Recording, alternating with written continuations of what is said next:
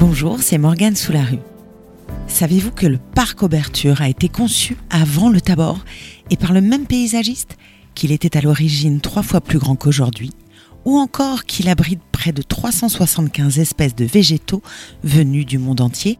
Dans cet épisode de Raconte-moi Rennes, partons ensemble à la découverte de ce merveilleux exemple de l'art des jardins qui connut son âge d'or au 19e siècle.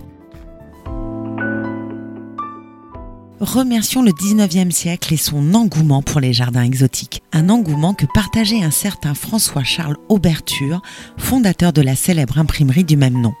Grâce à lui, chacun peut encore aujourd'hui goûter à la luxuriance et découvrir des espèces du monde entier sur un espace d'à peine 3 hectares en plein centre de Rennes. Mais rembobinons le fil comme à notre habitude. Nous sommes au milieu du 19e siècle. Sur la zone de l'actuel parc Auberture, on trouve un paysage de fermes, de pépinières, de prés, de vergers et de jardins maraîchers. Le quartier est surnommé le Faubourg de Paris. C'est ici que l'imprimeur lithographe François-Charles Auberture, après avoir fait ses classes à Paris puis à Rennes, à l'imprimerie Landais, décide de fonder sa propre imprimerie. Il commence à racheter quelques parcelles et des bâtiments autour de la rue de Paris. Son entreprise, lancée en 1852, va connaître un succès florissant, notamment en éditant le tout premier almanach des postes, mais aussi des agendas, des calendriers, des livres scolaires et encyclopédies, et même, plus tard, des billets de banque.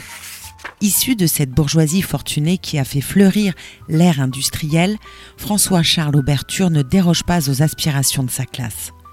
Pour exhiber sa réussite, il fait du beau, du grand, du visible, de l'original. Et en cette période de Second Empire, l'art du jardin commence à faire fureur. La notion même de nature en ville est encouragée par Napoléon III, revenu de son exil britannique, impressionné par les jardins à l'anglaise. Bref, l'imprimeur Auberture veut son jardin privé. Pour le réaliser, il va faire appel à l'un des plus prestigieux paysagistes du XIXe siècle, Denis Buller.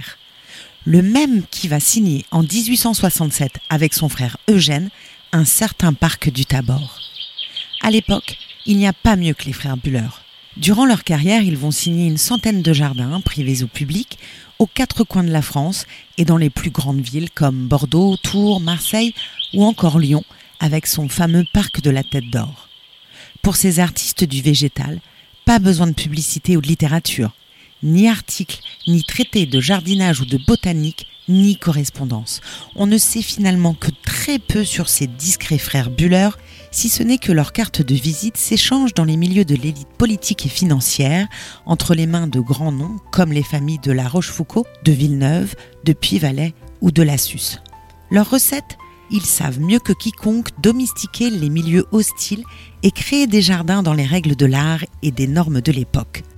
Pour la conception, ils font appel à des artistes qui leur assurent une parfaite maîtrise du style paysager. Leurs jardins sont conçus à la façon de grands tableaux paysagers. L'historien Louis-Michel Nourri détaille. Leur première préoccupation est de créer de grandes scènes que le site offre déjà ou qu'il peut révéler. Les liaisons à établir entre ces scènes sont savamment orchestrées par le tracé des allées et les mouvements du sol. Les allées, toujours spacieuses, sont dessinées à courbes très douces avec une attention particulière pour l'allée d'accès. Les plantations des bulleurs sont conçues d'une manière simple et large. En bosquet, les arbres servent à encadrer des perspectives. Isolés, ils attirent le regard pour leur intérêt botanique. L'introduction d'arbustes à floraison printanière réveille chaque année un paysage où la nature spontanée reprend ses droits autre corde à l'arc des bullaires, ils sont experts dans l'emploi d'espèces exotiques ou récemment acclimatées, ce qui répond au goût de leurs contemporains pour tout ce qui vient de lointaines contrées. Séquoia, tulipiers, cèdres et ginkgo biloba sont des incontournables du style buller. Soit dit en passant, cet appétit pour l'exotisme ne s'assouvit que grâce au progrès technique, puisque c'est précisément au XIXe siècle que se développe l'emploi de serres modernes. Faites de verre recourbé et de métal, elles permettent, par exemple, de faire pousser des ananas en plein Paris. Comme l'écrivait Édouard André, un autre éminent paysagiste du XIXe siècle, c'est de l'union intime de l'art et de la nature, de l'architecture et du paysage que naîtront les meilleures compositions de jardin. Denis et Eugène Buller sont des alchimistes qui ont su faire éclore de véritables joyaux et marquer durablement l'histoire de l'art des jardins. Mais revenons à nos pelouses rennaises, pour voir si le tableau qu'on y découvre tient bien toutes les promesses de nos peintres paysagistes. La réalisation du parc en 1863 est suivie de la construction de l'hôtel particulier des Aubertures en 1869. Les deux élégantes bâtisses sont reliées par un porche que l'on franchit depuis la rue de Paris. Le jardin est alors privé, exclusivement réservé à l'agrément de la famille Auberture, qui en ouvre ponctuellement les portes à la fanfare ou à la société de gymnastique des ouvriers de l'imprimerie. Ce havre de paix va bercer les douces heures de la famille d'imprimeurs et va rester secret au regard des Rennais pendant près d'un siècle, bien caché derrière ses haies et palissades. Entre-temps, les halles ateliers de l'imprimerie vont pousser sur le domaine Auberture. On connaît encore aujourd'hui ces constructions de briques rouges bâties en trois temps, 1870, 1883 et 1900, respectivement par les architectes Jean-Baptiste Marteneau, Frédéric Jobé-Duval et Charles Coinon.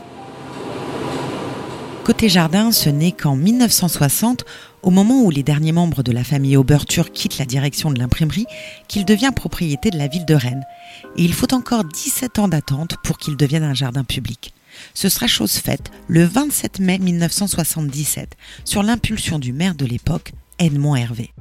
Plus d'un siècle après sa création, les Rennais peuvent enfin jouir de cet écrin de nature en plein centre-ville. Gardons tout de même en tête que le parc qu'ils découvrent à l'époque et que nous connaissons encore aujourd'hui ne couvre plus qu'un tiers de la surface d'origine. Mais il offre tout de même près de 3 hectares de verdure, ce qui en fait le deuxième plus grand parc du centre-ville après le Tabor. Allez, survolons un peu cet écrin pour en découvrir les secrets. Au centre, on trouve un joli lac de 2762 mètres carrés, dans lequel le ciel reflète ses nuances et où s'ébattent discrètement les carpes et les tortues, où se prélassent les canards et parfois même un héron de passage. On dit qu'à une époque, une loterie avait élu domicile. Que sont ces formes oblongues qui semblent être de pierre et qui pointent à la surface le long des rives? Ce sont les racines aériennes du cyprès chauve, les pneumatophores, qui permettent à l'arbre de respirer hors de l'eau. D'un point de vue arbre remarquable ou majestueux, d'en haut comme d'en bas, oiseaux et humains sont gâtés puisque le parc déploie 5000 m2 d'espace boisé riche en espèces variées, 375 en tout. Certaines sont familières comme le tilleul argenté, le hêtre, le chêne liège, le chêne à feuilles de saule. Mais pour d'autres, le simple nom est une invitation au voyage. Cèdre du Liban, cèdre de l'Atlas, Torreya de Californie, séquoia géant, érable de Pennsylvanie, Gico biloba. Des gîtes de choix pour les merles, les moineaux, les pies et les écureuils qui ont la chance d'habiter le quartier. Promeneurs, pique-niqueurs, adeptes de la sieste au grand air, partagent librement les quelques 17 000 mètres carrés de pelouse avec les lapins de Garenne qui trottinent entre les parterres et les bosquets d'azalées, d'hortensia ou d'andromèdes. Et pour finir, au sud du parc, on trouve un élément pittoresque signé des bulleurs et de la mode du 19e siècle. Un chalet et des grottes formées de blocs de pierre venant de Pont-Réan. Le tableau est encore bien fidèle à ce qu'avaient imaginé les deux artistes paysagers et comme le soulignait Louis-Michel Nourri, à propos du Tabor cette fois, si les bullers revenaient, ils ne seraient sans doute pas dépaysés. Quoique, car pour sublimer cet écrin, la ville de Rennes a plusieurs fois convoqué l'art et intégré au décor des œuvres modernes qui font désormais partie intégrante du jardin. En 1995, c'est le Banc des Amoureux, une œuvre d'acier de Gilles Mahé qui s'installe. En 2004, elle est rejointe par sept sculptures en bronze de Peter Brings. Tête d'éléphant, corps de pieuvre enroulés sur elles-mêmes, on les croirait presque vivantes sur leur piédestal. Et en 2017 enfin, c'est avec un grand yes que le parc accueille une nouvelle œuvre signée Jacques Villeglé, où les trois lettres monumentales du mot yes représentent les symboles du yen, de l'euro et du dollar. Une façon de fustiger avec humour l'importance de l'argent dans la société, tout en adressant un clin d'œil à l'activité de l'imprimerie Auberture, qui éditait dans les années 1940 des billets de banque. La boucle est bouclée donc, et le tour du parc ne prendra que quelques minutes au plus pressé.